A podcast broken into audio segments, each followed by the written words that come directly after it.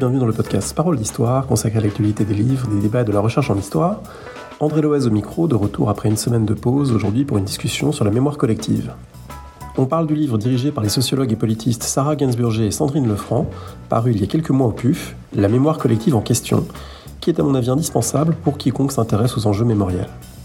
C'est un livre savant, varié, vous allez entendre cinq de ses contributeurs et contributrices.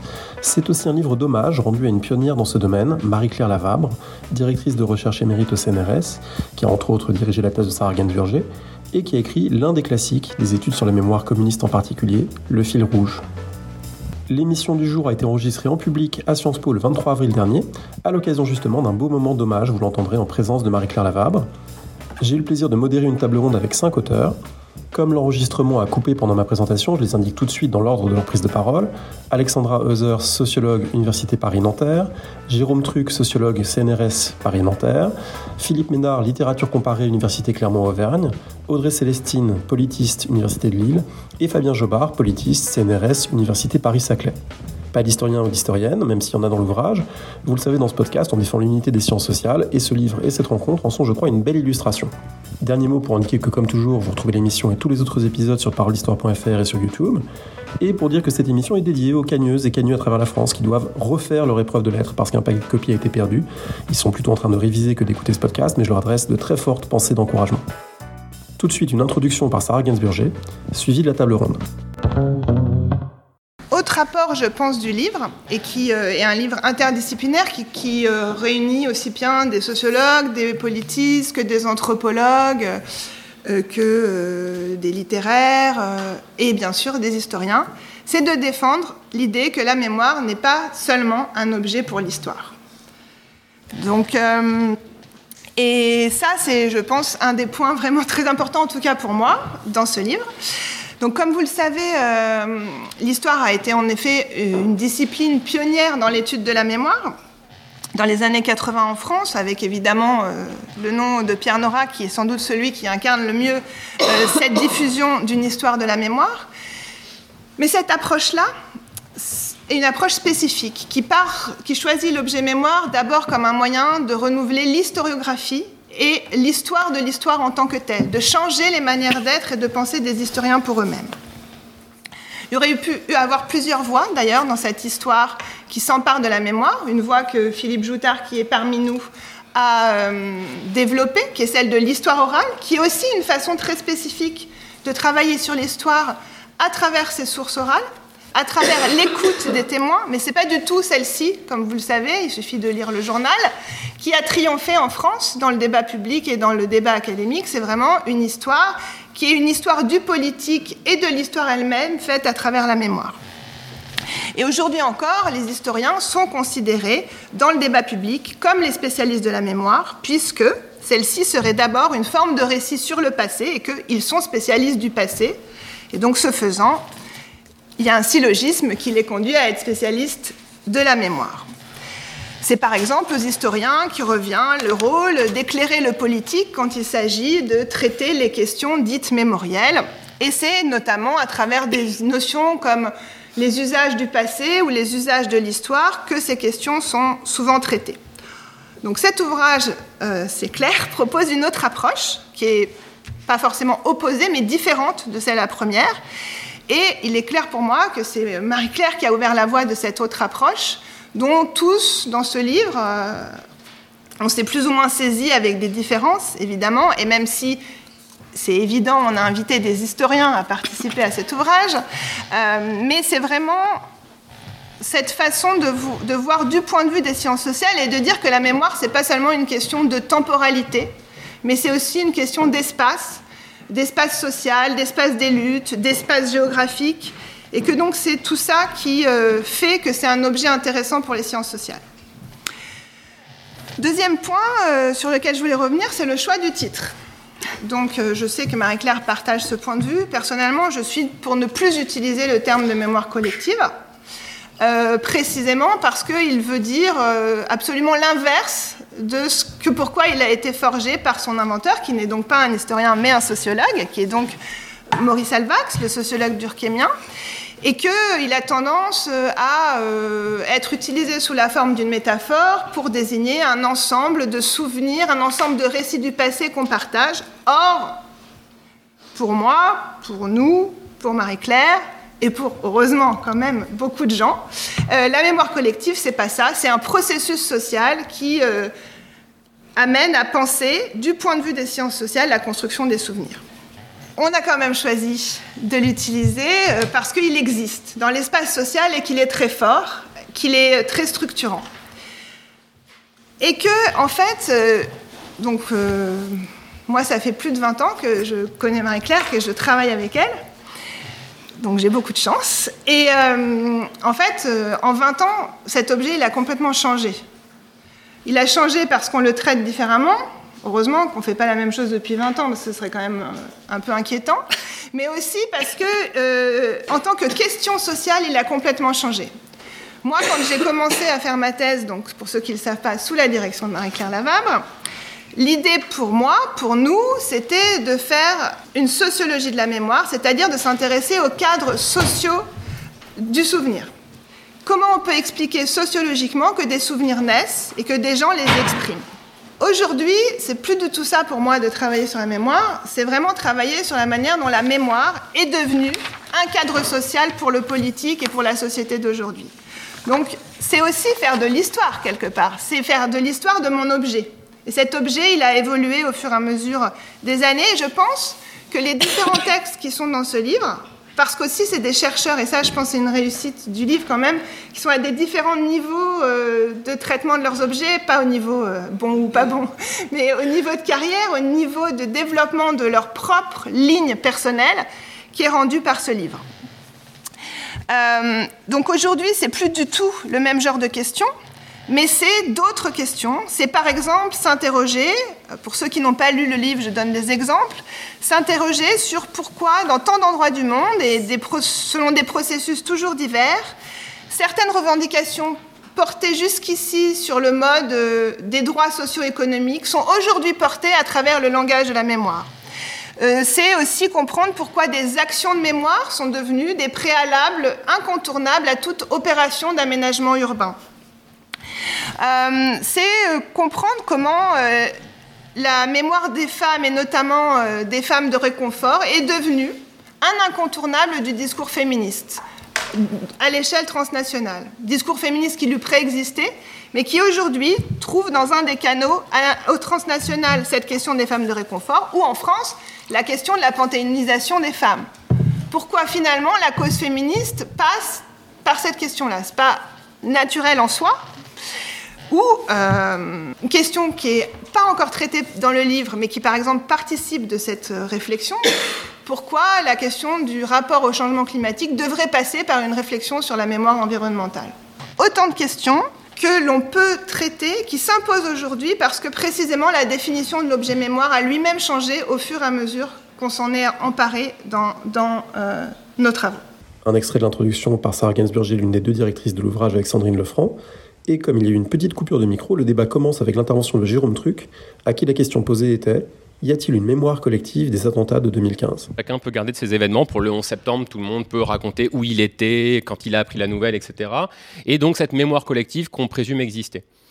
Et euh, simplement, mon propos du coup dans ce chapitre, c'est de montrer que ce que montrent les, les, recherches en la matière, et pas simplement les miennes, parce qu'il y a tout un, un ensemble de travaux qui se sont développés sur une, série d'attentats euh, en Occident et dans d'autres parties du monde, euh, des travaux qui sont développés bah, depuis une vingtaine d'années. Euh, il y a une sorte de coïncidence temporelle entre l'intérêt pour la question du terrorisme dans nos sociétés, particulièrement depuis le 11 septembre 2001, même si ça ne date pas de là, mais particulièrement développé depuis cette date-là, et le développement des memory studies qu'évoquaient Sandrine et, Sarah en introduction, ça fait une vingtaine d'années.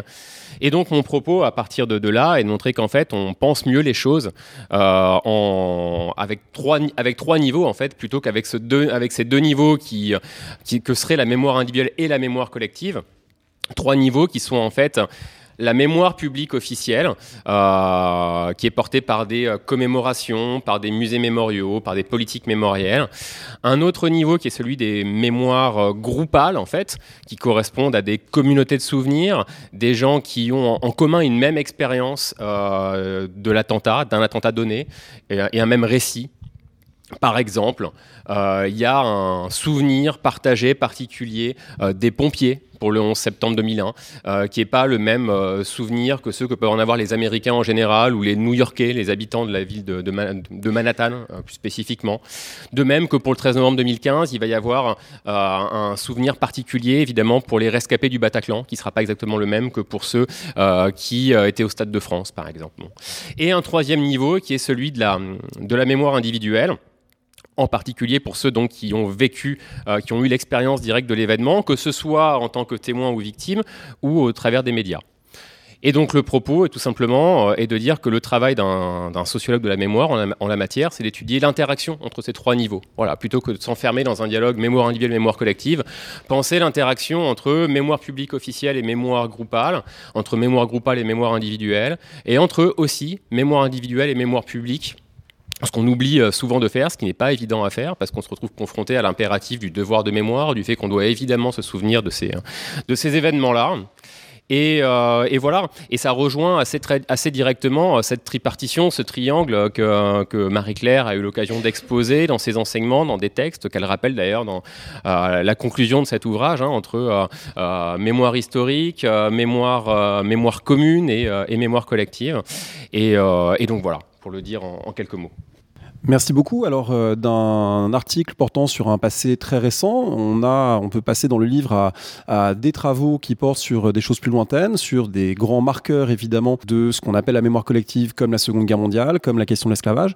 Alors, Alexandra Hauser, alors merci beaucoup. Euh, votre article, il, porte euh, pas sur le même terrain, mais il mobilise des questions proches, notamment dans cette interaction entre ce qui est officiel et puis ce qui est porté par des, par des acteurs individuels qui parfois vont subvertir, notamment à travers l'humour euh, eh bien, les injonctions euh, mémorielles. Euh, est-ce que vous pouvez nous, le présenter? Oui, et avant, moi aussi, j'aimerais quand même exprimer ma joie d'être là. et moi non plus, je ne suis pas une, doctorante officielle, mais une doctorante officieuse de Marie-Claire, qui est la vraie directrice officieuse, mais véritable de ma thèse quand même. Et donc, je suis très, très contente et fière de pouvoir être là aujourd'hui. Et, donc, euh, oui, moi, je, m'attaque euh, avec ce sujet à des, à, des questions euh, ou des choses qui me posent question. Ça aussi, ça a été, ça a été évoqué comme un élément de ce que fait Marie-Claire, regarder deux fois, regarder trois fois, et aussi s'interroger sur les évidences. Donc, Sarah est Sandrine m'ont demandé à écrire sur euh, la question du souvenir affaire sérieuse. Alors je leur ai pas demandé pourquoi elles m'ont pas demandé euh, d'écrire sur la mémoire affaire sérieuse, mais sur le, sur le souvenir affaire sérieuse. Peut-être on pourrait en, en, en reparler après. Euh, mais du coup, euh, j'ai écrit sur euh, la question qui, qui, qui, fait rire. Enfin, c'est la question est-ce que les événements violents sont une affaire sérieuse ou est-ce que on peut en rire? Est-ce qu'on en rit? Et comment on rit? Qui en rit? Dans quel contexte? Parce que ça semble une évidence, notamment quand il s'agit d'événements violents et, et, et l'événement particulier de la Shoah, qui est l'événement violent Hein, du XXe siècle, qu'on ne peut pas s'en moquer. Or, il y a euh, plein de gens qui s'en moquent, il y a plein de gens qui rigolent, à la fois aujourd'hui et à l'époque, déjà pendant la guerre, euh, on riait, euh, on riait du nazisme, on riait aussi de la Shoah.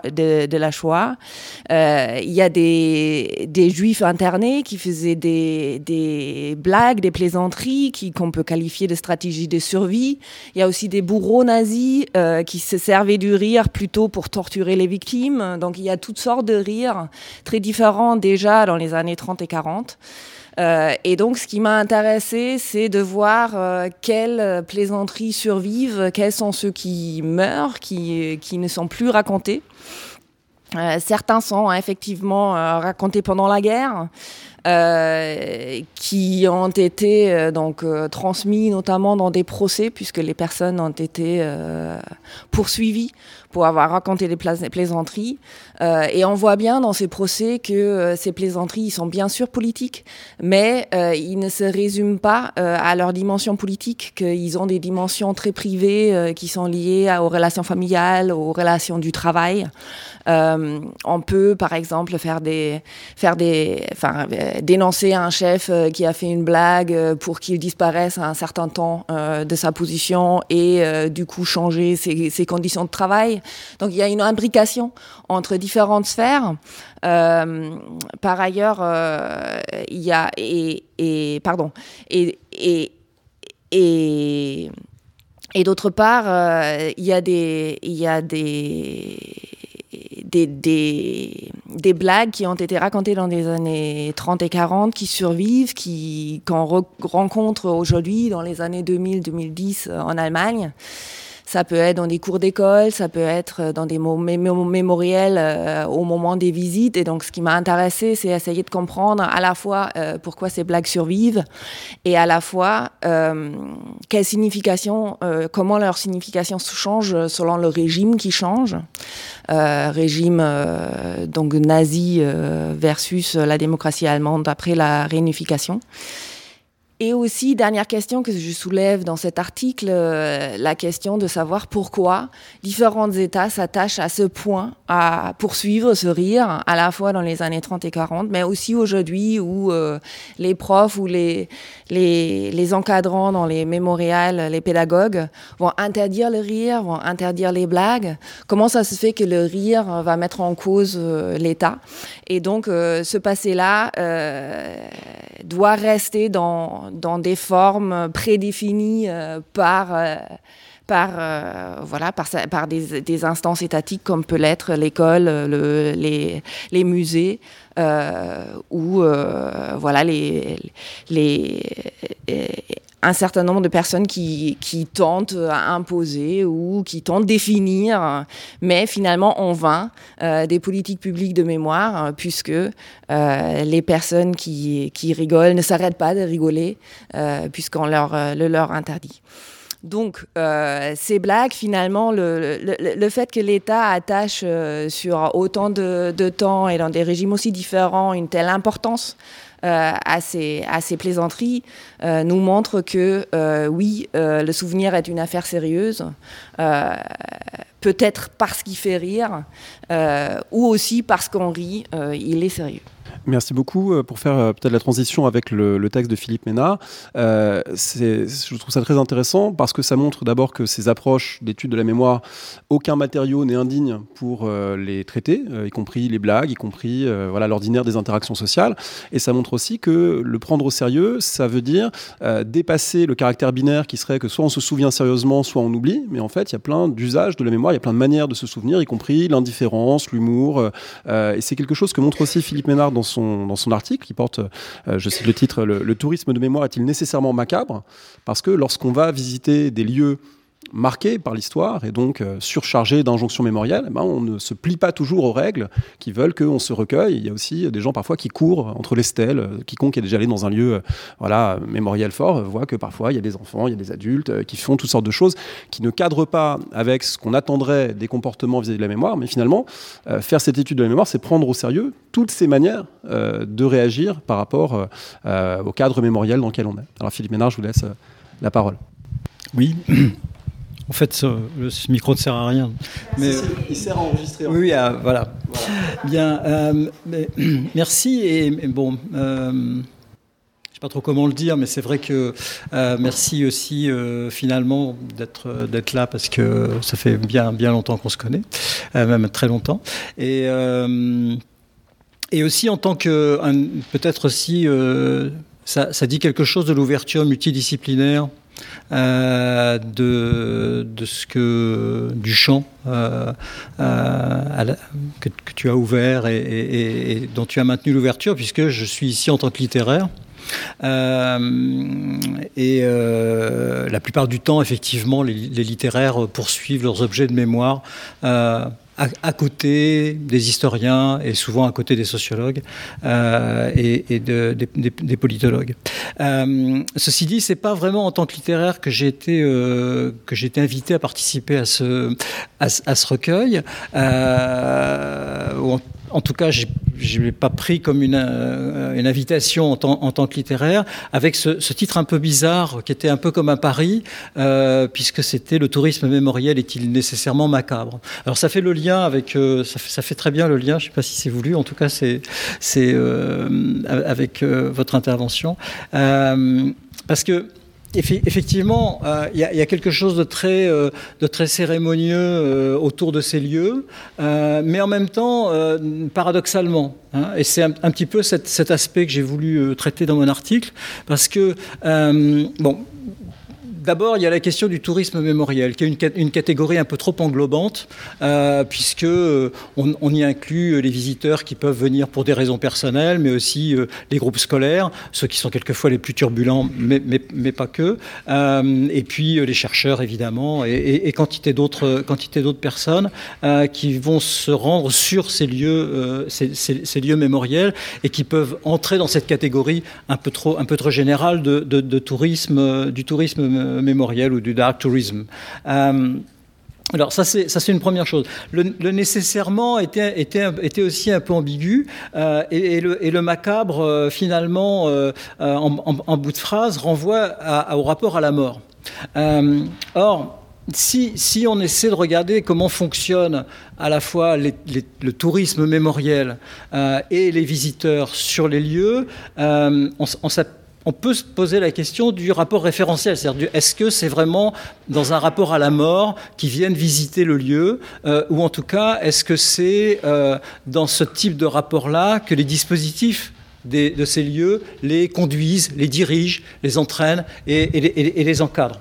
Euh, alors, justement, le, paradoxe, il est un petit peu là, c'est qu'on s'aperçoit que euh, euh, sur les sites mémoriels, vous avez généralement des mises en situation, des reconstitutions, quelquefois même des reenactments, donc quelque chose qui va passer par, par, par l'agir, des, des, mises en scène, mises en scène immersives, hein, pour un certain nombre, en tout cas pour les, pour les, les plus contemporaines, hein, du spectacle, de la simulation, euh, quelque chose qui, euh, évidemment, euh, peut se retrouver tout à fait dans des dispositifs, eux, de distraction, de de parcs d'attractions aussi.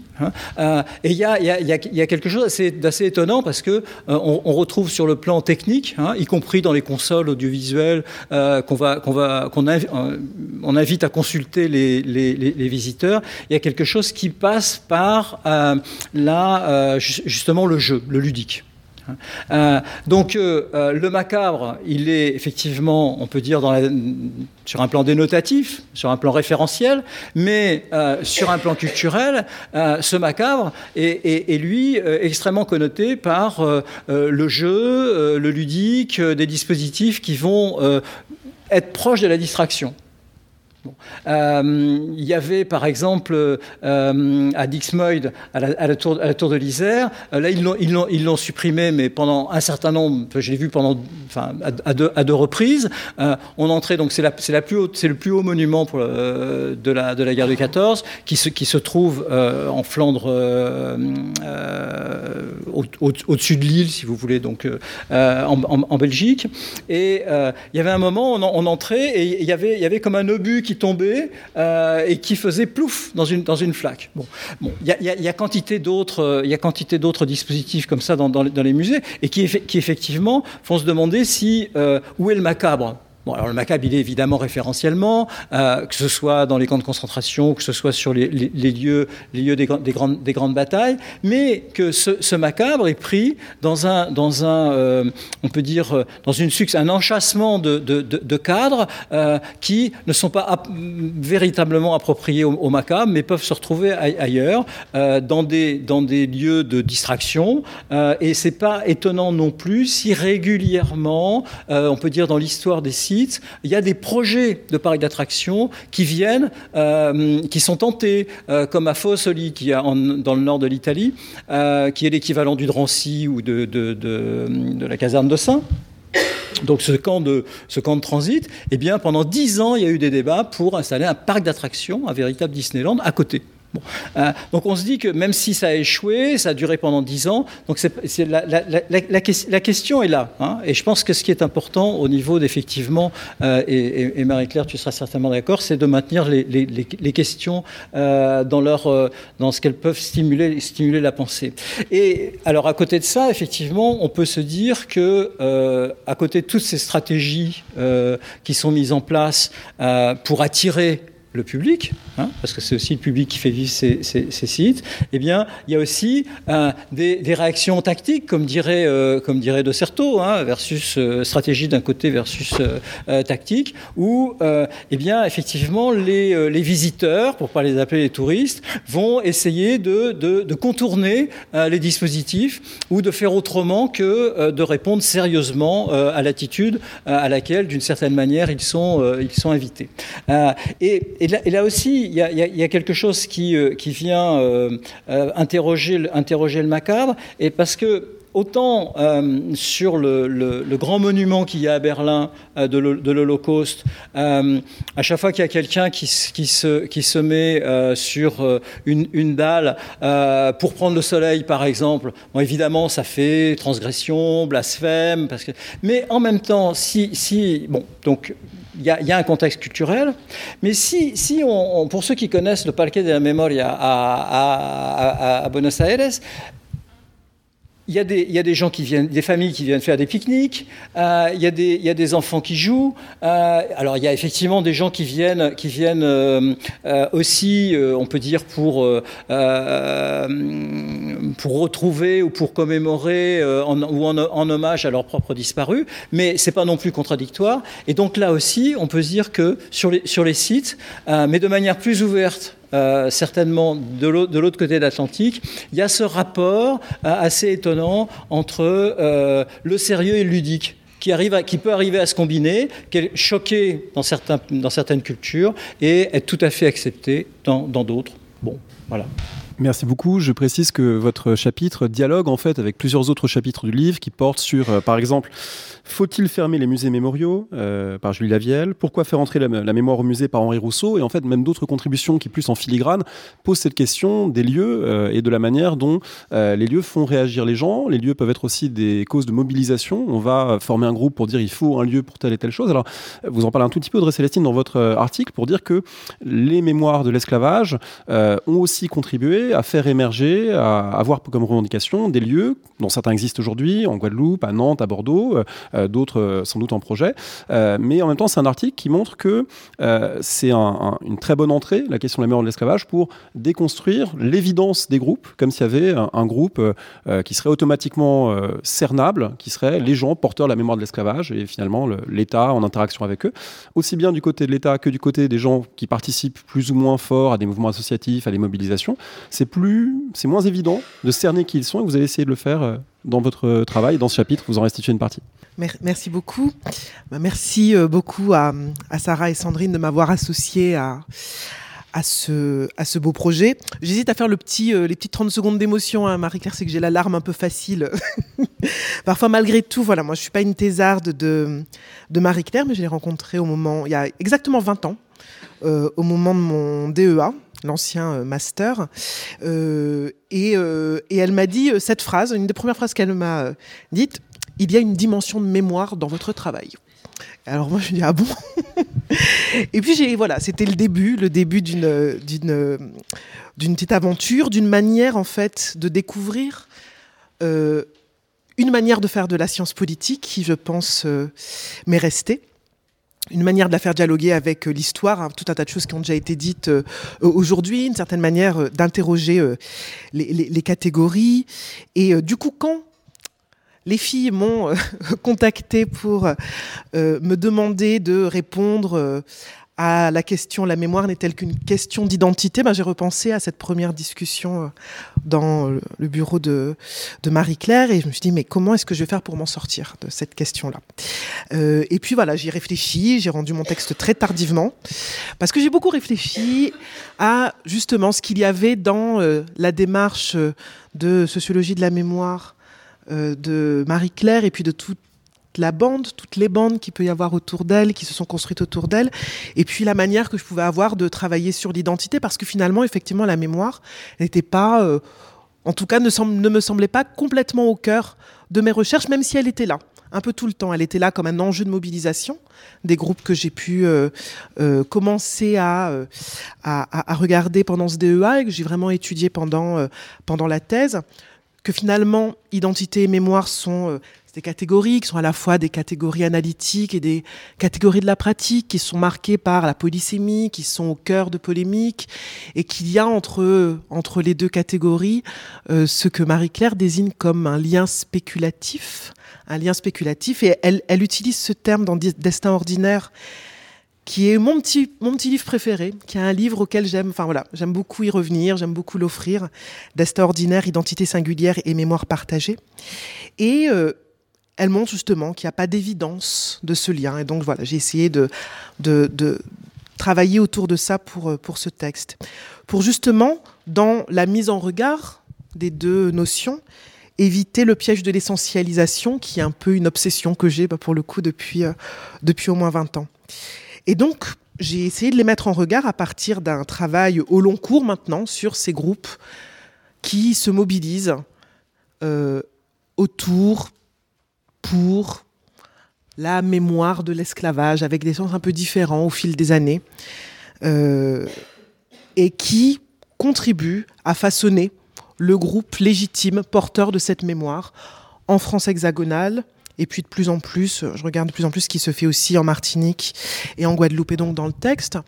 Je reviens sur cette question de la polysémie des, euh, de ces enjeux, en même temps que sur leur lien et leur articulation, avant de regarder le rôle de ce qu'on pourrait désigner comme des entrepreneurs de mémoire, hein, euh, terme rencontré euh, lors du séminaire de sociologie de la mémoire de, de ce fameux DEA de sociologie politique, et de regarder le rôle de ces entrepreneurs de mémoire, leaders associatifs, dont une grande partie du travail consiste à dessiner les contours d'un groupe, à dire qui peut se mobiliser, doit se mobiliser autour de la question de l'esclavage, à forger, façonner des catégories, euh, victimes, descendants de victimes de l'esclavage, mais parfois aussi euh, antillais, ultramarins, originaires d'outre-mer et tout un tas d'autres termes qui sont façonnés dans des interactions, dans des va-et-vient, dans des échanges avec les pouvoirs publics. Et ce qui m'a intéressé, c'est précisément de regarder ce travail-là, tout ce travail de construction identitaire, de façonnement des contours d'un groupe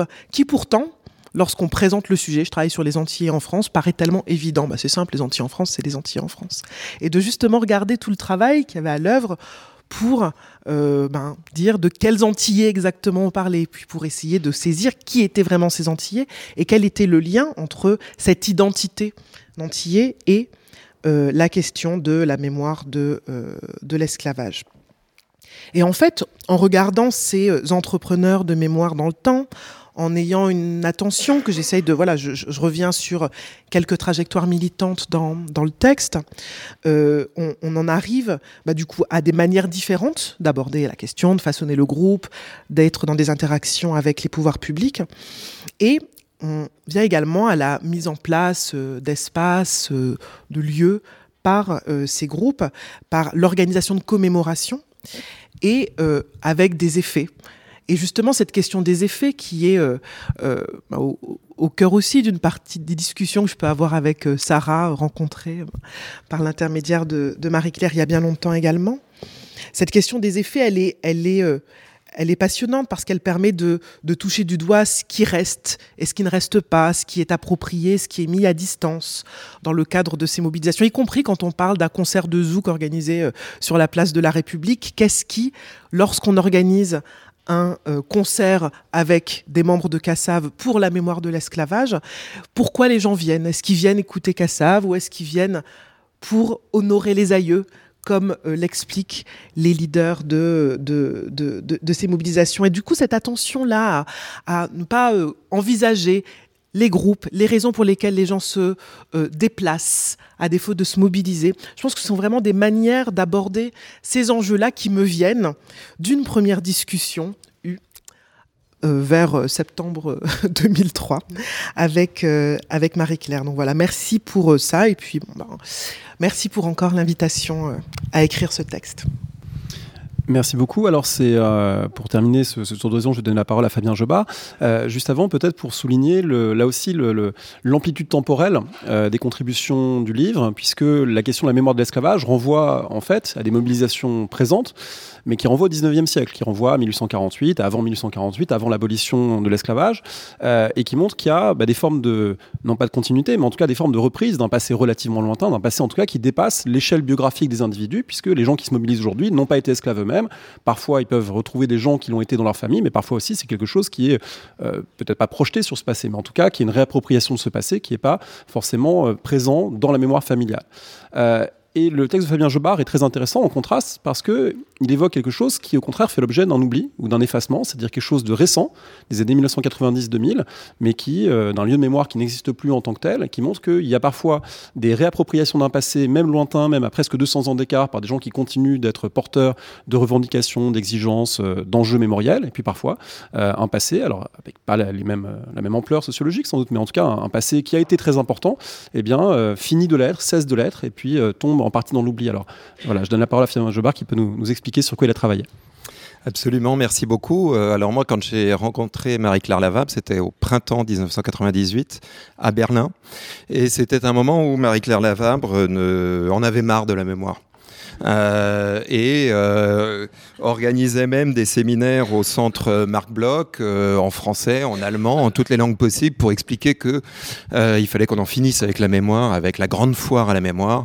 bref, elle voulait rompre avec avec la mémoire. Alors, bah donc, j'ai cherché à produire un texte sur d'anti-mémoire, de non-mémoire et euh, pas, pour faire le malin, pas pour jeter mon, euh, faire plouf dans la flaque, mais euh, pour par fidélité à ce moment de rencontre avec avec Marie Claire. Et comme je suis dans la vraie vie sociologue du pénal, bah, je suis allé voir ce qu'en pénal, ce à quoi renvoie la non mémoire. Eh bien, ça renvoie évidemment au non-lieu. Et je suis, j'ai renoué avec un non-lieu qui m'a poursuivi quelques années, qui est le non-lieu prononcé en décembre 2001 euh, par la Cour d'appel d'Orléans relatif à une affaire, l'affaire euh, durant laquelle euh, le jeune Abdelkader Bouziane, 16 ans, est mort d'un tir commis par un policier, Sébastien Laurent Le Chiffre, sur la route qui relie Fontainebleau, qui relie Damary-Lélis, près de Melun, à Nemours.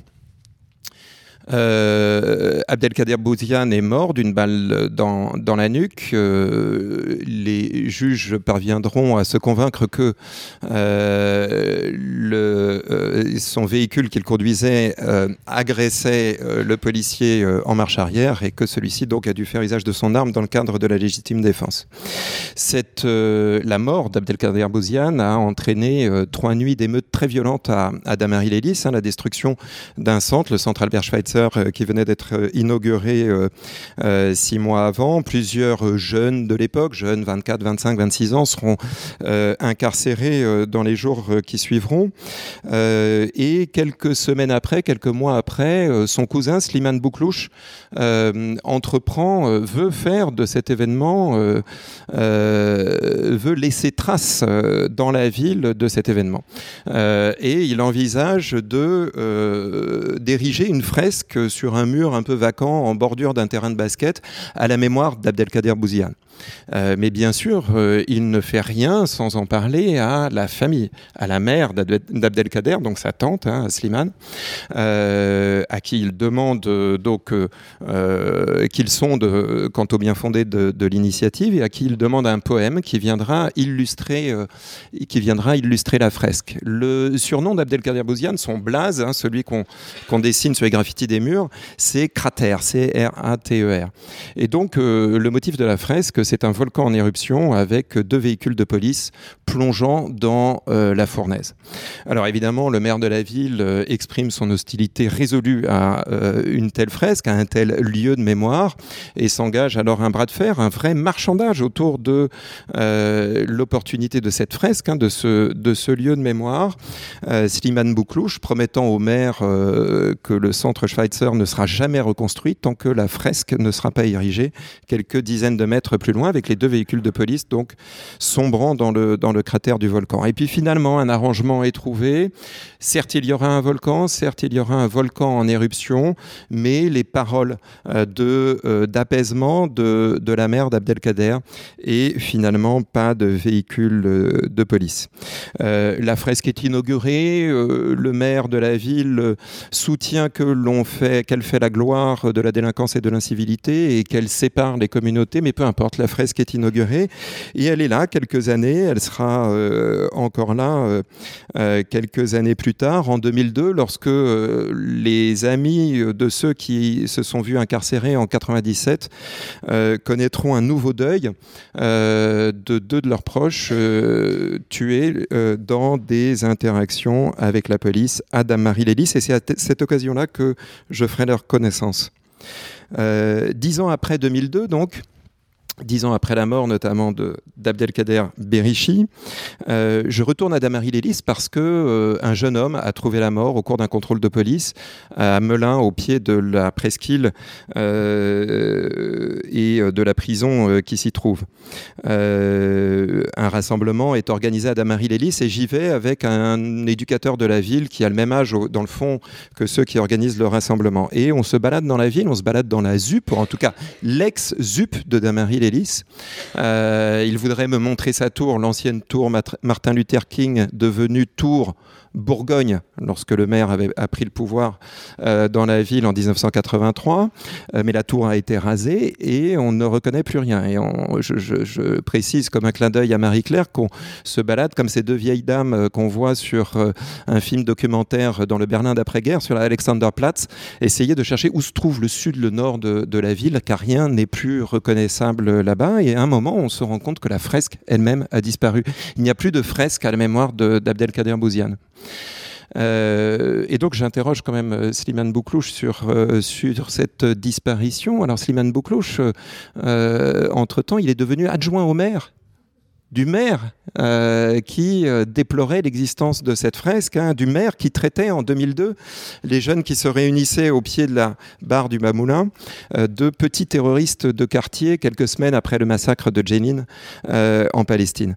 Et le, je l'interroge et il me dit que dans le fond, cette fresque, euh, bah, c'est vrai qu'elle gênait euh, dans la réorganisation euh, de l'ex-ZUP, hein, dans le plan en rue décidé aux alentours de, de 2010, et que il avait demandé à la mère d'Abdelkader Bouziane si on pouvait déménager cette fresque, si on pouvait la déplacer. Alors au début, euh, euh, il s'était mis d'accord avec elle et puis avec le maire et euh, comme le mur de Berlin, on l'a sectionné en pans réguliers et entassé, enfin du moins stocké dans une salle municipale. Et puis petit à petit, tout le monde a oublié la fresque et finalement, on l'a détruite et mise au rebut euh, rejoindre donc euh, des euh, déchets de, chantier.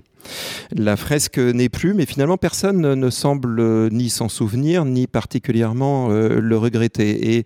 Et ça m'a amené à cette réflexion que Marie-Claire Lavabre formule dans l'un de ses euh, ouvrages, très exactement dans son papier de 94 de la Revue française de sciences politiques, évidemment. Et là, tu déplorais déjà ce que tu appelais la vogue mémorielle. La mémoire est une forme de rapport au passé dont la cause finale est la vérité du présent. Et il me semble que cette disparition de la fresque en mémoire d'Abdelkader Bouziane euh, dit quelque chose du présent, euh, des luttes politique dans les cités de banlieue, dans les cités de, nos banlieues, dit quelque chose de la nécessaire appropriation de ces luttes par les familles des personnes concernées et la difficulté qu'il y a pour ces luttes à faire sens euh, au-delà euh, des mémoires, euh, des mémoires familiales, au fond, les, la mémoire collective, la mémoire collective des violences policières dans, dans, dans les cités de ces banlieues rénovées, elle marque, elle frappe mais elle ne laisse pas trace, elle ne se dépose pas, elles s'écrivent sur le vif, mais elles ne durent pas. Et j'ai trouvé que euh, la disparition de cette, euh, fresque offrirait un, vrai écho au non-lieu décidé par la Cour de cassation, un vrai écho à tes préoccupations de la fin des années 90, début des années 2000. Euh, Et avec Slimane Bouclouche, quand on a discuté de ce projet d'article, le projet d'article que j'avais, euh, et je lui avais dit que euh, je tenais à ce que le poème qui figurait sur la fresque et qui n'est visible aujourd'hui nulle part euh, figure dans l'ouvrage et on s'est fait la réflexion que finalement eh ben, le seul lieu aujourd'hui où qui garderait trace de ce combat ce serait le livre offert donc à, ton travail, à ta présence parmi nous et, à la fois Slimane qui ne te connaît pas et moi qui euh, et fait ta connaissance à Berlin, eh bien, nous nous en sommes euh, réjouis tous les deux. Merci beaucoup pour ce, premier tour d'horizon. Euh, avant de, relancer une série de questions, je voudrais juste redemander à, Fabien Jobard, peut-être pour prolonger sur son intervention, si finalement, en étant à la fois chercheur, mais en étant aussi sensible à ces questions, ce qui transparaît un petit peu à la fin de votre intervention, est-ce que vous vous dites qu'il y aurait une autre manière de porter cette mémoire? Autrement dit, est-ce que vous-même, en écrivant cet article, vous n'êtes pas à votre façon un entrepreneur de mémoire? Vous, vous n'esquissez pas ce que pourrait être une mémoire collective ou ce que devrait être une mémoire collective des violences policières, en constatant finalement leur absence, est-ce que c'est une manière de, euh, suggérer que euh, une politique mémorielle haute serait possible, souhaitable, de quelle façon? En tout cas, est-ce que c'est des, questions? Voilà, est-ce qu'on peut garder l'étanchéité complète entre l'observation de ces enjeux et puis peut-être euh, le souhait que cette question bah, soit portée, existe, qu'un lieu existe? Je crois qu'on est tous euh, chercheurs euh, animés d'une sensibilité euh, particulière pour nos objets de, nos objets de recherche. et en ce sens, je, je, pense qu'on on, est tous réunis ici à titre égal, mais c'est vrai que la question que, que vous formulez, je me, je me, la suis posée. Je me suis dit, est-ce que cette absence de mémoire, cette absence de traces laissées durablement pour les générations suivantes, est-ce que c'est un défaut? Est-ce que c'est un manque euh, qu'il faudrait combler Ou est-ce que tout simplement c'est ainsi? Je pense que euh, malgré tout, euh, la mémoire de ces événements perdure dans des choses auxquelles nous autres, sans doute, dans nos cercles académiques, avons, avons avons peu accès, mais le rap est par exemple un, vecteur euh, considérable de ces événements, euh, euh, en perpétue la mémoire de manière fragile, certes, de manière très fragmentaire. beaucoup d'événements peinent à laisser trace au moment où ils surviennent, hein, beaucoup d'événements de, violences policières, de violences létales, mortelles. Quelques-uns entraînent des mobilisations et ces mobilisations ne sont jamais oubliées. J'en tiens d'ailleurs pour euh, pour signe que l'un des jeunes détenus euh, à la suite euh, des émeutes de 97 d'ailleurs déjà incarcéré en 93 à la suite d'émeutes de Hamelin et l'un des animateurs du mouvement Justice pour Adama. donc mouvement qui naît de la mort de Adama en juillet 2016 et donc on voit que à l'échelle d'une vie euh, des mémoires euh, perdurent, mais ce sont toujours des mémoires dans l'action, des mémoires actives, et je pense des mémoires euh, qui se comprendraient mal si elles n'étaient pas des mémoires dans le combat. Je rebondis sur cette question pour euh, peut-être demander à, d'autres euh, participants, participants de la table ronde si euh, leurs travaux les ont amenés à jouer un rôle d'expertise, à, être auditionnés par telle ou telle instance publique. Autrement dit, est-ce que travailler sur les mémoires, c'est voilà, un travail particulier qui place d'une certaine manière aussi en tout cas potentiellement dans cette arène mémorielle dont on est observateur, mais aussi parfois acteur. Et donc, je ne sais pas si, par exemple, Audrey Célestine, Jérôme Truc, vous avez, voilà, ou les autres évidemment, vous avez été amenés parfois à répondre à des questions d'autorité sur ce que serait une bonne mémoire, comment faut-il traiter cette mémoire, etc. Est-ce que quelqu'un veut prendre la parole sur, sur ces enjeux? Oui, alors, c'est marrant, juste là, je, reçois un message de Myriam Cotias, qui est donc historienne de l'esclavage et qui a présidé le comité national pour la mémoire et l'histoire de l'esclavage pendant plusieurs années et qui m'avait sollicité pour le, pour le rejoindre, euh, je pense, vers 2013. Euh, et moi, ça m'avait posé beaucoup de problèmes qu'elle me demande ça, parce que j'avais commencé à travailler sur les membres du comité national pour la mémoire et l'histoire de l'esclavage, à essayer de retracer leur trajectoire, j'ai commencé des entretiens. Et cette demande, enfin voilà, m'embarrassait en même temps qu'elle me permettait d'accéder à un espace dans lequel je verrais globalement ce qui se fait, ce qui se joue, la manière dont ça fonctionne, et puis qui me permettait également d'avoir euh, euh, des effets, peut-être. En tout cas, de participer à quelque chose, euh, mais avec beaucoup de réserve aussi, parce que, bah, parce que je, lisé beaucoup de choses autour de la mémoire, que j'étais pas très convaincue euh, de la manière dont les choses étaient organisées et faites. Euh, voilà, mais, mais j'ai quand même dit oui, et donc j'y suis restée pendant.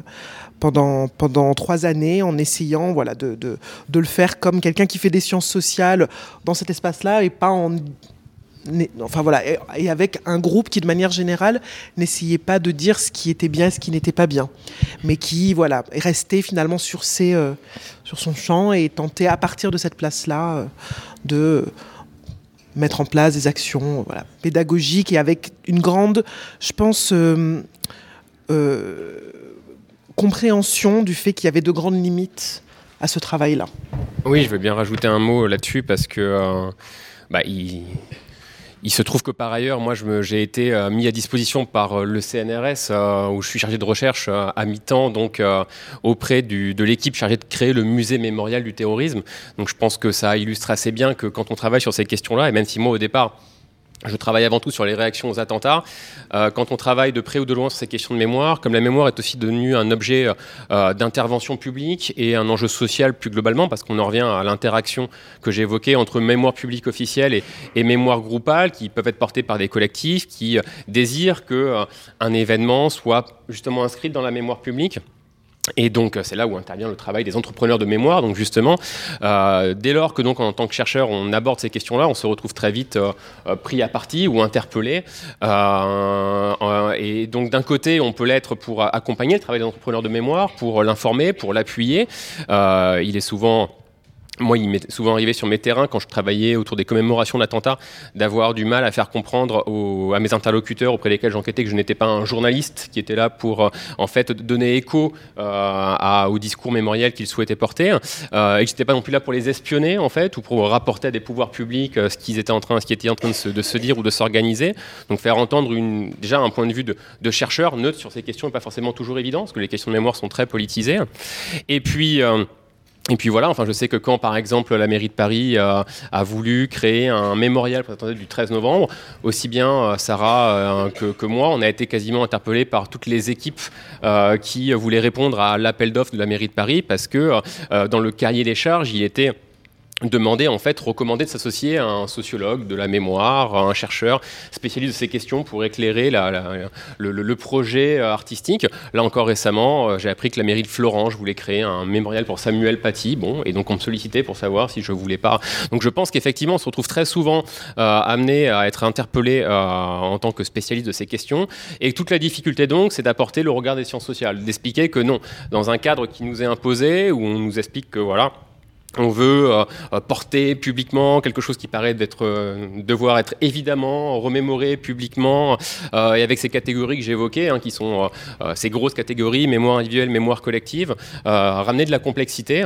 Et donc pour en revenir au point de départ de ma réponse moi si j'ai accepté aussi de participer à cette mission de, préfiguration du musée mémorial du terrorisme c'était pas uniquement pour être la caution scientifique à ce projet mémoriel mais parce qu'il y avait un musée justement. Ça aurait été qu'un mémorial je pense que j'aurais dit non mais parce qu'il il était question d'avoir un musée dans lequel on pourrait aussi du coup tout simplement transmettre des savoirs issus euh, des recherches, en, sciences sociales euh, sur ces questions-là et qui permettent donc du coup en même temps qu'on euh, fait acte de mémoire, qu'on crée un lieu de mémoire, de porter à la connaissance du plus grand nombre des savoirs critiques sur ces processus de mémorialisation. Euh, oui, je peux. Euh, effectivement, j'ai plutôt tendance à dire non. Euh, voire jusqu'ici, j'ai toujours dit non. j'ai été sollicitée récemment pour participer à un projet européen de création de lieux de mémoire pour des élèves. Et j'ai dit non. Alors pourquoi j'ai dit non? Parce que je trouve que cette double position de d'être experte, de créer des lieux de mémoire et d'être chercheuse critique envers ces lieux, euh, pour moi, est une schizophrénie intenable. Et je suis très admirative de ceux qui y arrivent. Euh, personnellement, j'y arrive pas. Euh, je, voilà, donc j'ai plus de mal à accepter ce genre de, proposition, même si parfois on peut effectivement avoir l'espoir d'être plus entendu. Certainement, on l'est aussi quand on accepte ce genre de proposition, mais de me retrouver voilà, dans, des, dans des contextes dans lesquels euh, c'est plus un travail politique qu'un travail scientifique qui est demandé, euh, ça me met extrêmement mal à l'aise et donc je dis non. Je me posais la question par rapport justement euh, à cette mémoire des violences policières. et, sans, sans, faire de raccourci, mais par rapport à la transmission même, on peut dire, militante euh, qu'on peut retrouver dans des groupes de, de, euh, et dans des formes de, ghettoisation. Et, par rapport aussi à, une mémoire qui serait euh, euh aux Antilles de, des indépendantistes ou de ceux qui sont euh, qui ont lutté. Euh, bon, je ne sais plus dans les années 70 ou 80, mais il y a eu des, moments très très durs contre l'État français. Et donc c'est des mémoires qui passent, enfin qui sont motivées par l'action euh, et qui ne sont pas simplement des mémoires, euh, on peut dire, euh, victimaires. Et, euh, et, et, et, justement, il y a, a peut-être une, une, une, une, ambivalence en ce qui concerne le musée du terrorisme, parce que euh, on, va, on va retrouver aussi dans ce, dans ce, musée-là euh, la question de, de, mémoire, de mémoire militante, indépendantiste, euh, qui, sont, euh, qui ont lutté contre, contre l'État et qui évidemment peuvent pas être mises sur le, sur le même plan euh, que bon, des, des, des, assassinats tels qui, et, des, et des attentats comme voilà, il y a eu récemment. donc voilà, c'était plutôt une question. Si je peux juste rebondir du coup sur ce que viennent de dire euh, Alexandra et Philippe, euh, moi il se trouve qu'effectivement quand enfin, j'ai été interpellé pour simplement contribuer à la création d'un mémorial dans une dimension avec déjà un, on va dire un, un agenda politique, j'ai refusé à chaque fois. Euh, euh, si pour le musée mémorial du terrorisme j'ai accepté, c'est parce qu'en fait, une fois encore, il y a un musée en même temps qu'un mémorial, que ça se fait sous la houlette d'un chercheur aussi, ce qui compte beaucoup, Henri Rousseau, spécialiste quand même de, des questions de mémoire s'il si, en est, et que précisément, en fait, le, propos, c'est de pouvoir apporter euh, un regard scientifique sur ces questions-là qui permet de décentrer le propos, en fait. Et par exemple, enfin, quelque chose qui figure dans le programme scientifique culturel et qui découle très directement des, des, recherches qu'on a pu mener avec Sarah sur les mémorialisations spontanée euh, à la suite des attentats du, du 13 novembre. C'est ces mémoriaux qui sont créés dans les rues où les, gens sont spontanément venus rendre hommage aux victimes en déposant des messages, etc. C'est la place des personnes qui sont migrantes dans, ces mémoriaux, dans les réactions spontanées. Parce qu'on a très rapidement un discours qui se met en place, qui consiste à nationaliser l'événement, en fait, à dire qu'un attentat qui a lieu, on l'a observé aussi bien après le 13 novembre euh, en région parisienne qu'après Nice ou après le 11 septembre, tout de suite l'événement est vécu comme étant historique pour la nation dans son ensemble. Et donc la tentation, quand la mémoire publique officielle s'en saisit, c'est de tout de suite construire un lieu de mémoire national pour cet événement qui a euh, avant tout marqué le traumatisme de la nation.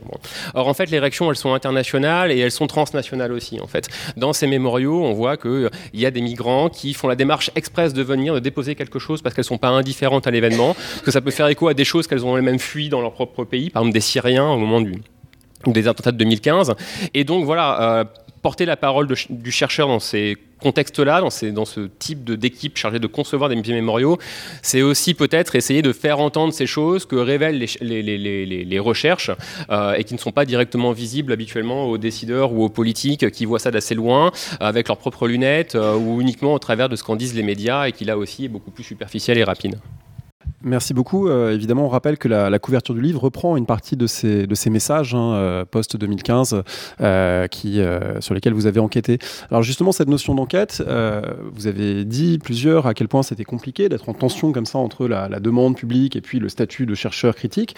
Mais justement, du point de vue du chercheur, et Sarah le rappelait tout à l'heure, longtemps c'était les historiens qui étaient réquisitionnés, mobilisés sur les enjeux de mémoire, alors que finalement ils n'avaient pas forcément l'outillage, méthodologie conceptuelle, parce que bon, savoir travailler sur des archives n'aide pas forcément à saisir au présent ces enjeux-là.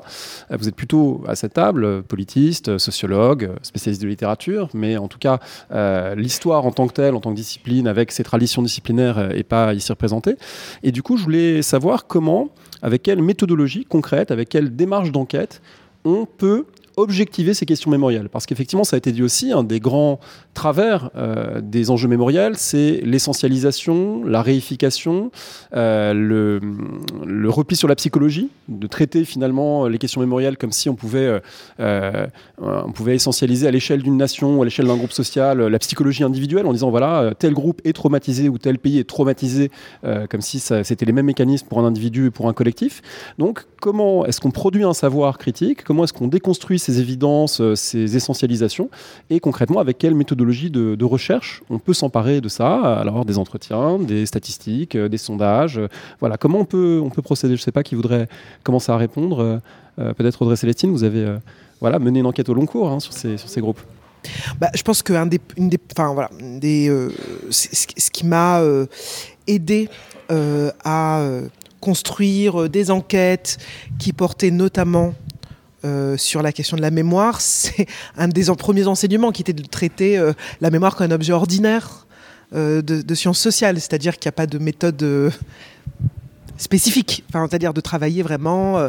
alors, j'ai ce souvenir de la découverte des tests projectif avec le dans le parce que Marie-Claire était également l'enseignante de méthodologie pour le pour euh, pour le DEA et donc on découvrait tout un panel de techniques de méthodes qualitatives. Alors peut-être dites ce que c'est que dites ce que sont les, tests projectifs parce que peut-être que tout le monde ici le sait mais toutes les personnes qui écouteront pas forcément. Alors en quoi ça consiste? Alors je, ne vais pas faire le petit topo sur les tests projectifs mais en tout cas il y avait l'usage. Elle nous avait elle nous avait euh, on avait travaillé notamment sur l'usage de photographie pendant l'enquête euh, auprès d'anciens militants communistes. Et donc voilà, qu'est-ce que, quel discours suscité par le fait de montrer telle ou telle photo, etc. Enfin moi, j'avais été très impressionné par ça, mais j'avais surtout compris qu'il y avait un certain nombre de voilà que qu'on pouvait aborder ces questions-là en faisant de l'observation, des entretiens, enfin des choses tout à fait ordinaires parce qu'il s'agissait là d'un objet ordinaire. Mais j'ai également appris, je pense que ça c'était l'autre enseignement important l'importance du bricolage. Et je pense que voilà, la question, le bricolage, c'est un terme qui revenait quand même assez souvent en cours de méthodo. Et moi, j'en ai, je l'ai beaucoup utilisé, le fait que ben, ça tombe pas toujours comme on veut, que on est, euh, moi j'avais ce problème sur le, sur, sur ce terrain euh, des euh, Antillais de la région parisienne, c'est que c'est au final dans les espaces, dans les, les collectifs mobilisés, c'est des petits milieux qui étaient très élitistes. Et alors du coup, la doctorante de Sciences Po qui s'intéressait à eux, ben du coup, il y avait souvent un petit petit projecteur qui était mis sur elle, ce qui est pas forcément, qui vous met pas forcément à l'aise quand vous, vous essayez justement de passer inaperçu pour pouvoir faire votre enquête pendant longtemps, ou alors, alors que les questions mémorielles deviennent extrêmement, euh, voilà, euh, euh, conflictuelles dans l'espace public, d'être sollicité pour parler de l'avancée de vos recherches sur ces collectifs sur lesquels vous avez un regard un peu critique, et du coup, voilà, tous les contournements. Comment est-ce qu'on fait pour continuer à faire son terrain sans se brûler le terrain non plus? Voilà. Donc là, je pense que bricolage et objets ordinaires ont été euh, deux, piliers de la construction des enquêtes, euh, de, cette, de ces enquêtes au long cours. Je voudrais peut-être que euh, Jérôme Truc nous dise un mot parce que ces tests projectifs, il les a mis en œuvre dans l'article et de manière très intéressante, justement pour dire que la mémoire collective des attentats peut être collective, mais elle peut être aussi différenciée suivant la façon dont des gens d'origine différente perçoivent les événements. Alors oui, j'étais pas seul en fait, c'était avec euh, avec Sarah là encore, euh, parce que toutes ces recherches là, on parle individuellement, mais en fait, on est obligé de faire nos tests seuls malheureusement, mais en fait, nos recherches elles sont collectives, bon, très souvent, et c'est ça qui les rend agréables d'ailleurs, et donc ce travail là, il a été fait avec avec Sylvain Antichamp aussi, qui est un des contributeurs de l'ouvrage, mais qui est pas là aujourd'hui, dans le prolongement d'un cours euh, que donnait Marie-Claire en fait à Nanterre, et on était dans la foulée donc des attentats de, 2015 là encore, on avait eu l'idée de travailler avec un groupe d'étudiants sur, ben, là vraiment à chaud sur la mémoire de ces attentats. Euh, et, évidemment, alors quand on on veut interroger les gens sur leur mémoire individuelle, hein, pour en revenir une fois encore euh, aux trois niveaux que je distinguais tout à l'heure. Quand on veut interroger les gens sur leur mémoire individuelle, ce qu'ils ont vécu, bah, on peut faire des entretiens euh, et euh, ils racontent leurs souvenirs, où ils étaient le 11 septembre, où ils étaient le 13 novembre, etc. Bon. et quand on veut explorer l'articulation entre mémoire groupale, donc ce que je disais, le souvenir commun que peuvent avoir du 13 novembre les rescapés du Bataclan et le souvenir individuel, l'entretien, ça fonctionne bien. Bon. Mais par contre, quand on veut étudier l'interaction donc entre mémoire individuelle et mémoire publique officielle, une fois encore, par exemple auprès des gens qui assistent à une commémoration, ça devient plus compliqué. Parce que qu'est-ce qui se passe quand on va auprès des gens qui sont là, à Paris, auprès d'une commémoration, et qui en fait souvent se sont arrêtés juste parce que là, ils sont, habitent dans le quartier, ils passent à côté, tiens, qu'est-ce qu'il y a? Si on les interroge, qu'on leur dit, euh, alors, euh, pourquoi vous êtes là, etc., on va récupérer des, discours, très généralement, qui relèvent de la banalité, en fait, qui juste ne font que rappeler que, euh, bah, parce qu'on peut pas dire qu'on est venu là parce qu'en fait, on s'est arrêté, qu'on a vu qu'il y avait quelque chose et qu'on se demande. Hein. et donc, en fait, on se dit, bah, parce que, ah, c'est des attentats, et oui, c'est important de l'être là, et pourquoi c'est important d'être là? Ben, Parce que je pense que c'est important d'être là. On ne fait pas une heure et demie d'entretien comme ça. Et donc, effectivement, on a eu l'idée, hein, pour déplacer les choses, de recourir, nous aussi, au test projectif. Parce que l'enquête sur les mémoires provoque ce genre de difficultés. Et donc du coup, bah, le test projectif pour le contourner, ça fonctionne assez bien. Et donc on a proposé à nos étudiants de euh, d'aller à la rencontre, alors à la fois d'étudiants sur le campus de Nanterre. on était le 13 novembre 2017, le jour même de, euh, de, la commémoration, le deuxième anniversaire, sur le campus de Nanterre. Et puis un autre groupe euh, à Saint-Denis, à la sortie du métro à Saint-Denis, et un troisième groupe dans le quartier des attentats et des commémorations, dans le 11e arrondissement de Paris.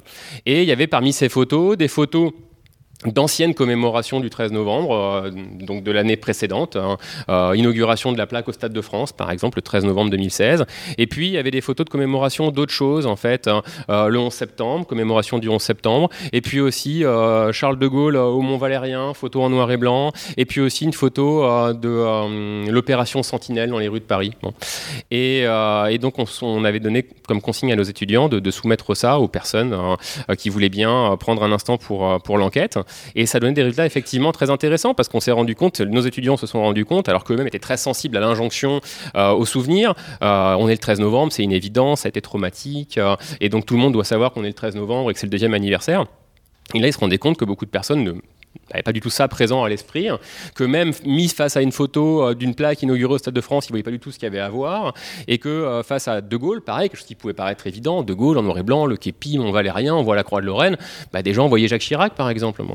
Euh, et, donc tout de suite, on aborde les choses de manière très différente que si on est avec une grille d'entretien classique en disant alors voilà, que pensez-vous Quel est votre rapport au souvenir de, au Mont Valérien, de la résistance ou au souvenir des attentats Ou d'emblée, on redouble le cadre de la commémoration comme étant un souvenir qui doit être important.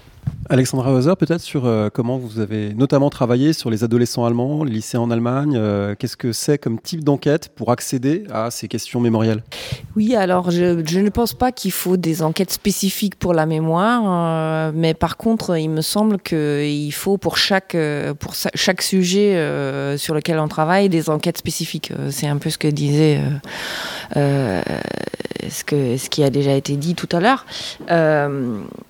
Et, donc moi j'ai fait le choix euh, de, faire une enquête un peu systématique euh, pour ma thèse, de mettre en, comparaison euh, quatre lycées quatre collèges-lycées, parce qu'en Allemagne, le gymnasium, c'est à la fois le collège et le lycée ensemble.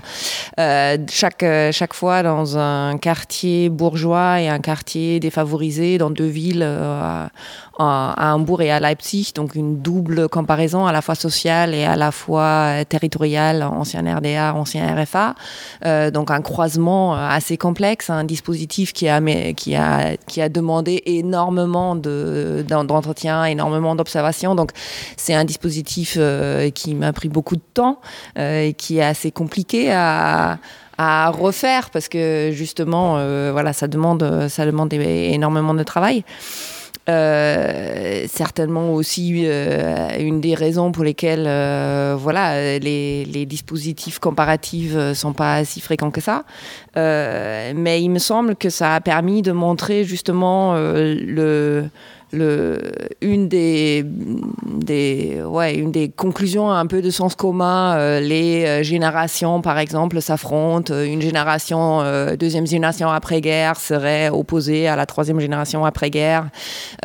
Qu'il y a une division générationnelle en Allemagne et, une division Est-Ouest. Et ça a permis de, montrer que non, que à l'intérieur des, des élèves que j'ai interrogés, il y a des très grandes différences à la fois entre filles et garçons, donc euh, des, questions de genre qui sont ressorties que j'avais pas prévu de ressortir, mais qui sont ressorties euh, sur le terrain, des questions d'appartenance sociale, de capital culturel, euh, des pratiques bien sûr de lecture, de musée, des pratiques culturelles. Donc tout ce que les sociologues savent de, des, pratiques culturelles va se retrouver dans le rapport au passé de ces, élèves des, différents lieux et que finalement les différences Est-Ouest ne euh, sont pas non plus extrêmement prégnants euh, dans cette génération-là. Euh, donc voilà, autant de, résultats qui finalement sont dus au dispositif d'enquête spécifique. pour ma nouvelle enquête sur le rire, il y a quelque chose de plus compliqué qui est que le rire ne se raconte pas.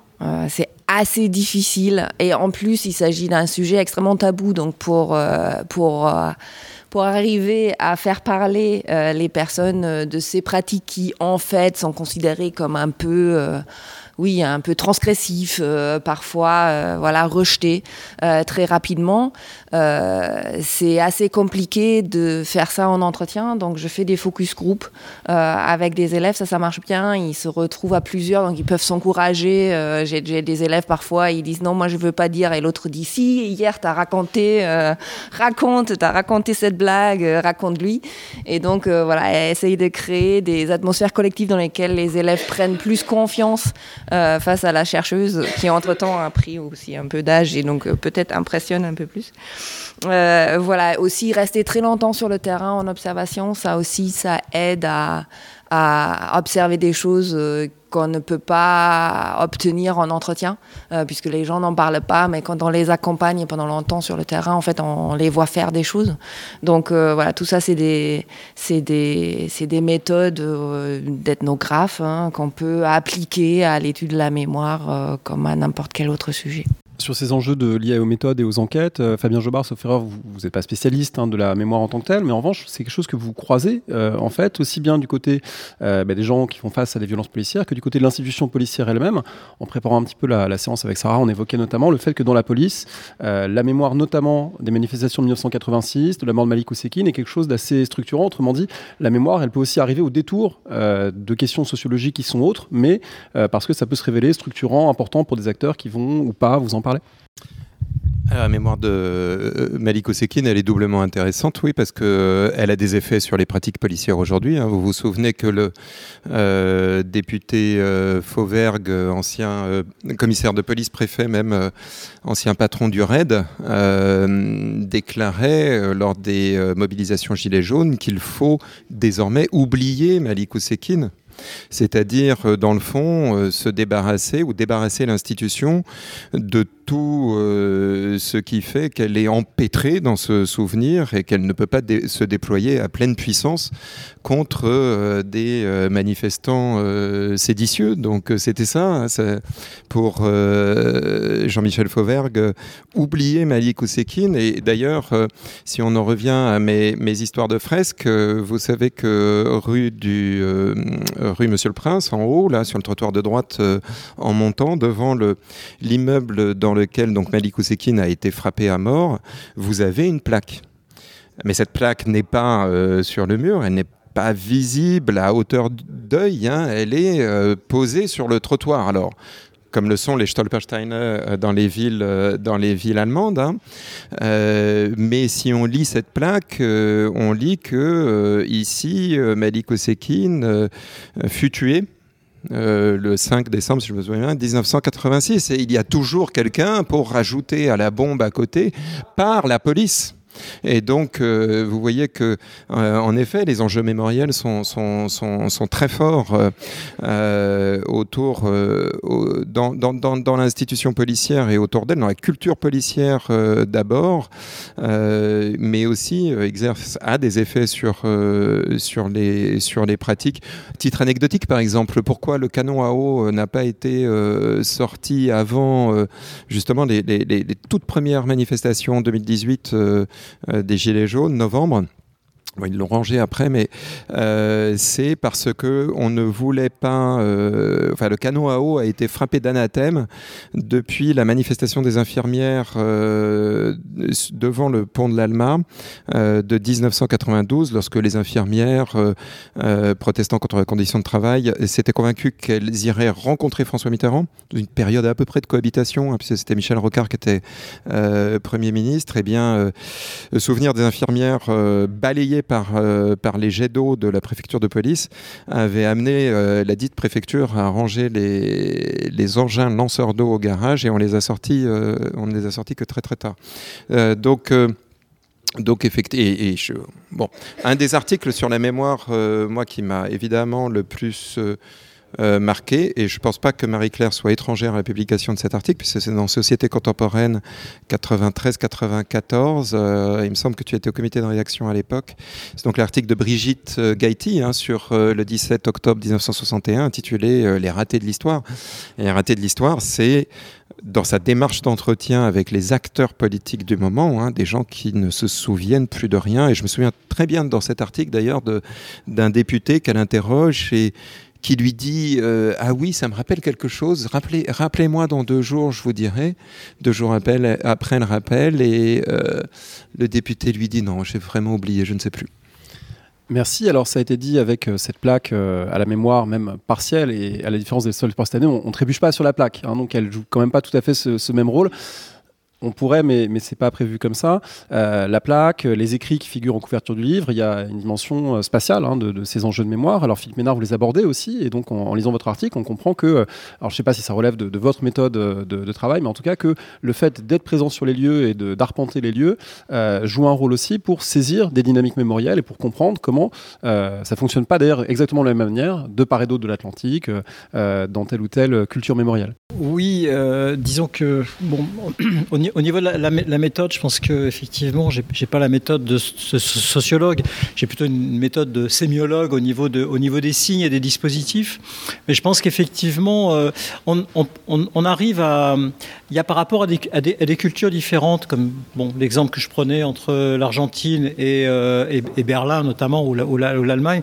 Mais je pense que pour la France, euh, c'est sensiblement la même chose. il y a des cultures différentes. En même temps, euh, à travers, euh, d'un point de vue transculturel, sur les lieux, il y a des standards qu'on retrouve euh, étonnamment à travers le monde. et des standards architecturaux, des standards. la reproduction des. Vous parliez des Stolperstein tout à l'heure. Mais qu'effectivement, de plus en plus, il y a ce type de. Ce type de marquage de, de l'espace et euh, qui va être commémoratif, qui va être aussi, qui va impliquer des entrepreneurs de mémoire, euh, parce que bon, Demnich est quand même un entrepreneur de mémoire, enfin celui qui pose les Stolpersteine, et donc avec aussi des paradoxes et des ambivalences, hein, puisque à chaque fois, bon, en ce qui concerne lui, on peut pas dire qu'il soit du côté de la, performance artistique, mais plutôt de la reproduction d'un produit, et voire de la reproductibilité même de ce produit. Euh, et, donc ça, rentre aussi dans une forme de standardisation qui n'est pas celle de l'art, mais, qui est une standardisation euh, euh, de la représentation mémorielle dans l'espace public.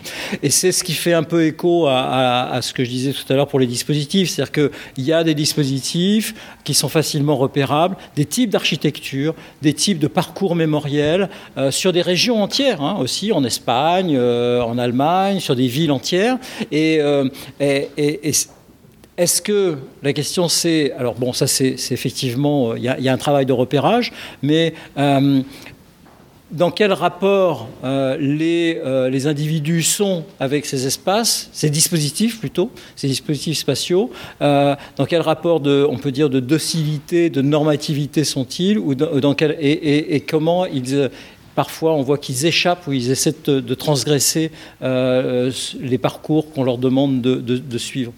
Je pense qu'il y, y, a une véritable question ici. Merci. Alors peut-être pour un, dernier ou avant-dernier tour de table, et on aura évidemment un moment d'échange euh, plus large, euh, j'aimerais partir de, ces enjeux notamment liés à cette forme euh, qu'on retrouve maintenant dans beaucoup d'endroits, des Stolpersteine, pour poser la question plus large de l'internationalisation, de l'hybridation internationale des, enjeux mémoriels, en me demandant peut-être si à l'époque où, par exemple, Pierre Nora coordonnait les lieux de mémoire, il y avait une évidence qui était que le cadre national était celui dans lequel ces questions se travaillaient, s'écrivaient. Et il me semble que tous et toutes euh, au fur et à mesure qu'on a avancé, on a constaté, enfin là je parle pour moi, mais vraiment je l'ai euh, personnellement euh, découvert avec une force incroyable en 2020 au moment du mouvement international de remise en cause des statuts. Ça a été voilà, quelque chose qui m'a profondément ouvert les yeux sur cette dynamique transnationale. Mais mon intuition, mon impression, peut-être à, étayer, serait que on va quand même vers une internationalisation croissante, vers une hybridation croissante, vers des circulations croissantes de formes mémorielles, de rapports à la mémoire, de formes muséographiques. donc je voulais vous demander, chacun, chacune, sur vos terrains, est-ce que vous avez pris la mesure Est-ce que c'est quelque chose que vous vérifiez, cette euh, idée que euh, euh, bah, finalement, on ne peut plus simplement réfléchir sur la mémoire collective dans un cadre national si on n'a jamais pu le faire, mais en tout cas que s'imposent à nous désormais des dynamiques qui dépassent les frontières et qui viennent compliquer, à la fois compliquer et simplifier, parce que parfois c'est le plus petit dénominateur commun aussi, avec le même type de musée qu'on va retrouver multiplié à l'infini, mais en tout cas qu'il y a ces, formes de convergence et d'hybridation internationale. Est-ce que quelqu'un veut sur les violences policières, là, on a eu effectivement un exemple très fort hein, avec euh, euh, notre sortie du, premier confinement au mois de juin 2020. la première manifestation notable été celle donc organisée par le comité Adama devant le tout nouveau palais de justice de Paris, dans le cadre de mobilisation internationale autour de la mort de George Floyd, étouffé par, par un policier durant 8 euh, ou 9 minutes sous son genou. Et ce qui était intéressant dans, ce, dans cette euh, mobilisation française qui faisait écho à une mobilisation américaine, c'est que euh, du même coup, l'opinion publique, ou en tout cas des fractions assez minoritaires, hein, il faut être lucide de l'opinion publique, se sont saisies de l'affaire Adama, parce que justement, l'affaire George Floyd venait fournir à la mort de, euh, d'Adama Traoré les images dont elle manquait.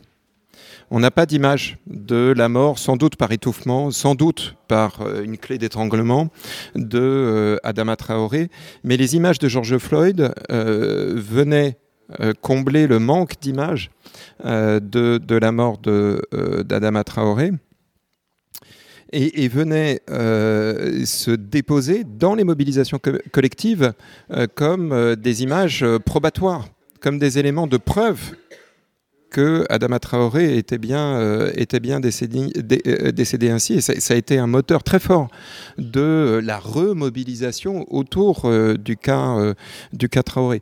C'est très rare hein, qu'on ait des événements qui nourrissent une mobilisation, et a fortiori en plus d'une certaine manière nationale, au-delà de, de, quelques mois après après l'événement euh, tragique dont on se, dont on se saisit. Euh, de ce point de vue, oui, là, il y a des résonances euh, très très fortes entre, entre la France et les États-Unis. Pas, pas, sur les enjeux de mémoire d'ailleurs, hein, mais, mais, sur les enjeux très contemporains hein, de, de mobilisation sur des événements mortels ou des événements qui impliquent la police.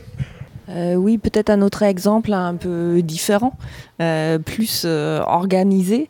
Euh, j'ai fait un terrain à Yad Vashem et Yad Vashem organise des, des formations pour profs euh, du monde entier, donc euh, des professeurs d'histoire, formateurs de professeurs d'histoire, donc des formateurs de formateurs, sont, sont invités pour voilà prendre des cours, échanger sur leurs pratiques.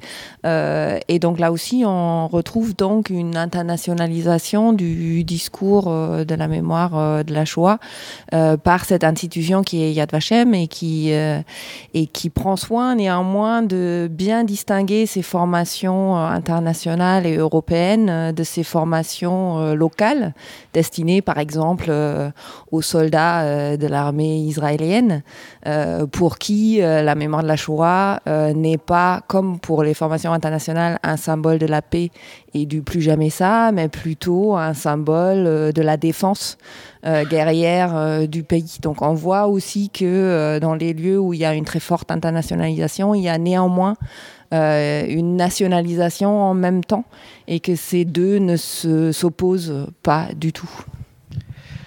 Oui, puis je pense que pour reprendre l'exemple de la vague euh, autour des statuts euh, à partir de 2020 ou les mobilisations ou la transnationalisation des mobilisations Black Lives Matter, ce qui est intéressant, c'est précisément de regarder à la fois ce qui circule, mais ce qui est également lié à des contextes très locaux et de faire et de multiplier comme ça les échelles, euh, les échelles d'analyse. Et c'est comme ça qu'on voit effectivement ce qui euh, relève de la circulation parfois de militants qui se déplacent, qui vont, qui vont rencontrer des gens, euh, des modes d'action, des mots d'ordre.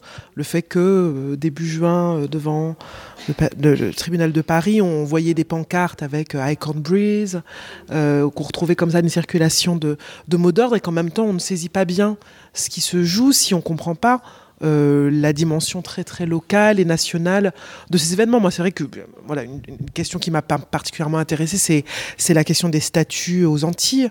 Euh, en particulier en Martinique, la destruction de la statue de Victor Schellcher, puis la statue de Joséphine, et euh, qui, en tout cas dans les prises de parole des personnes, c'est un peu compliqué mais des personnes qui, qui, globalement ont détruit des statues, il y avait cette idée que c'était une espèce de déclinaison locale de euh, euh, Roads Must Fall, de toutes les mobilisations anti-statuts. Sauf que ben, si on regarde les sociétés antillaises euh, et ce qui se joue politiquement là-bas depuis plusieurs années, ben, il y a aussi d'autres chronologies, il y a aussi d'autres choses qui se, qui, se, qui, se jouent et qui expliquent que ces statues-là, elles sont détruites à ce moment-là.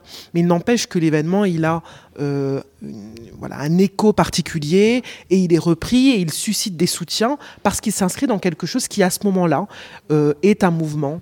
Euh, international de destruction de statues ou de symboles du passé colonial de façon générale et que voilà je pense que c'est pas très original, mais que cette multiplication comme ça des échelles d'analyse, elle permet vraiment de saisir ce qui, euh, ce qui se joue et que sur les exemples en question, c'était particulièrement euh, saillant. À propos du terrorisme, je l'évoquais déjà tout à l'heure, c'est une des choses que euh, moi, en tant que chercheur, j'essaie d'apporter dans la création du musée mémorial du terrorisme, de rappeler que euh, les réactions à des attentats euh, comme le 13 novembre, une fois encore, sont, ou Charlie Hebdo, sont des réactions qui sont à la fois internationales et transnationales, alors même que les acteurs publics qui veulent les mémorialiser, laisser une trace mémorielle durable de ces événements, le pensent d'abord dans un cadre qui est national. Et, et parce qu'en fait, ça renvoie à enfin voilà, au fait que la mémoire collective, euh, je dirais le degré zéro de la sociologie de la mémoire, c'est avec tout le, respect que j'ai pour euh, qu'on doit avoir pour Pierre Nora, c'est considérer la mémoire collective comme dans la mémoire nationale, point à la ligne. Bon, euh, et c'est encore avec ce genre de catégorie en fait que résonnent bien logiquement les acteurs publics, puisque ces politiques mémorielles s'adressent à des institutions qui sont nationales, donc c'est une mémoire nationale qu'on construit. Sauf que la mémoire collective ne se résume pas à ça. Bon, et en particulier là, je pense que pour ce qui est du terrorisme, il y a un niveau qu'on n'a pas encore évoqué, qui est le niveau européen parce qu'entre le niveau de l'État-nation et le niveau international, il se trouve qu'on a ce niveau européen. Euh, il est très pertinent dans le cadre du, terrorisme, puisque les entrepreneurs de mémoire, hein, au niveau des mémoires de groupe, on peut avoir des, victimes en particulier qui s'organisent pour euh, faire entendre. Euh, on vit une époque en France où les victimes du terrorisme sont désormais très reconnues. Mais il ne faut pas oublier qu'il n'y a encore pas si longtemps, les années 80-90, elles se battaient pour avoir une reconnaissance. Et pas qu'en France, ça a aussi été le cas dans d'autres pays européens. Donc elles se sont alliées de manière très classique, hein. il y a une coalition des causes, et elles, ont essayé de jouer, comme dans d'autres domaines, du niveau européen pour obtenir gain de cause euh, au niveau de, leur pays. Hein. donc, euh, des victimes du terrorisme en Italie, en Espagne, en Grande-Bretagne euh, et en France se sont unis pour essayer de faire pression, obtenir une reconnaissance sur le plan mémoriel au niveau de la mémoire publique officielle dans leur pays. Et de manière donc très classique, Enfin, concrètement, par quoi ça se traduit En France, désormais, euh, depuis 2016, euh, euh, notre actuel président de la République a décidé qu'on aurait une journée nationale de reconnaissance, d'hommage aux victimes du terrorisme le 11 mars. Et si c'est à cette date-là, c'est parce qu'en en fait, il s'est trouvé qu'en amont, les institutions européennes avaient elles-mêmes décidé que le 11 mars, date de l'attentat à Madrid en 2004, serait une journée européenne. Et s'il en est ainsi, c'est parce qu'il y avait eu une mobilisation de ces victimes pour obtenir cette reconnaissance au niveau européen. Voilà littérature et dans les, dans les arts, on, retrouve, alors c'est, on, retrouve quelque chose qui est, euh, qui est euh, c'est un peu difficile de parler de transnationalité, mais au, niveau, des, euh, au niveau des modèles d'écriture, euh, qui passe par euh, la famille, l'enquête, euh, bon, pour la littérature allemande contemporaine, en Espagne pareil, en France évidemment. On, va retrouver par exemple une, approche du militaire par la vulnérabilité par exemple. qui va être assez générale et qui va être transnationale, ou l'utilisation en littérature de textes et photos. Euh, donc en, fait, il euh, y a, une transnationalité, on peut dire, euh, des, des, modèles d'écriture qui va se retrouver d'un continent à l'autre. après, du soupçon aussi, du soupçon sur ce qui a été porté, sur euh, les, actions du grand-père, hein, Opa Nazi, c'était le, grand, le, grand monument euh, euh, sur, qui, montre qu'effectivement les, variantes d'interprétation entre le discours du grand-père et ou de la grand-mère et, l'interprétation qu'en qu ont, ont, pu, faire les petits-enfants. Donc il y a, quelque chose qui, qui, qui fonctionne effectivement dans ce sens-là. C'est un débat en littérature parce que euh, en France, euh, la littérature est divisée entre la littérature française et la littérature comparée.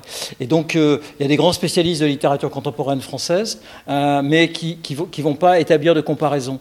donc, il y, a, quelque chose sur le plan mémoriel qui, peut buter d'un point de vue disciplinaire, qui ne se trouve pas certainement avec, bah, avec la sociologie ou avec, d'autres disciplines des sciences humaines. pour moi, la question, je ne sais pas si ça se pose pour, pour mes collègues, mais justement, c'est cette tendance à, standardiser, à la normalisation même des formes d'expression, euh, indépendamment du fait qu'on euh, est à peu près certain que tel auteur n'a pas lu tel autre, euh, mais on va retrouver entre, la, Pologne, les États-Unis, la France et l'Espagne l'utilisation de la photo euh, comme une espèce de, marqueur d'authenticité. Et, et, on peut justement s'interroger sur, je pense, cette, forme de standardisation d'un discours de la mémoire à travers la littérature qui, passe d'une frontière à une, à une autre, sans que les auteurs se connaissent entre eux, évidemment. Je vous remercie beaucoup de vous être prêté à cet exercice de la, de la table ronde sur un livre collectif. Euh, et je pense qu'on peut tout de suite euh, voilà, ouvrir la discussion avec la salle où il y a d'autres personnes qui ont contribué au livre, beaucoup de personnes sans doute qui ont des, des questions à poser.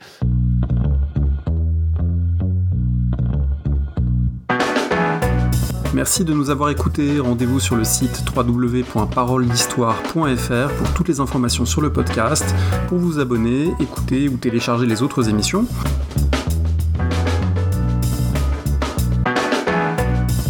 La discussion se poursuit aussi en ligne, notamment sur Twitter. Vous pouvez poser des questions at paroledist et à bientôt pour un prochain épisode.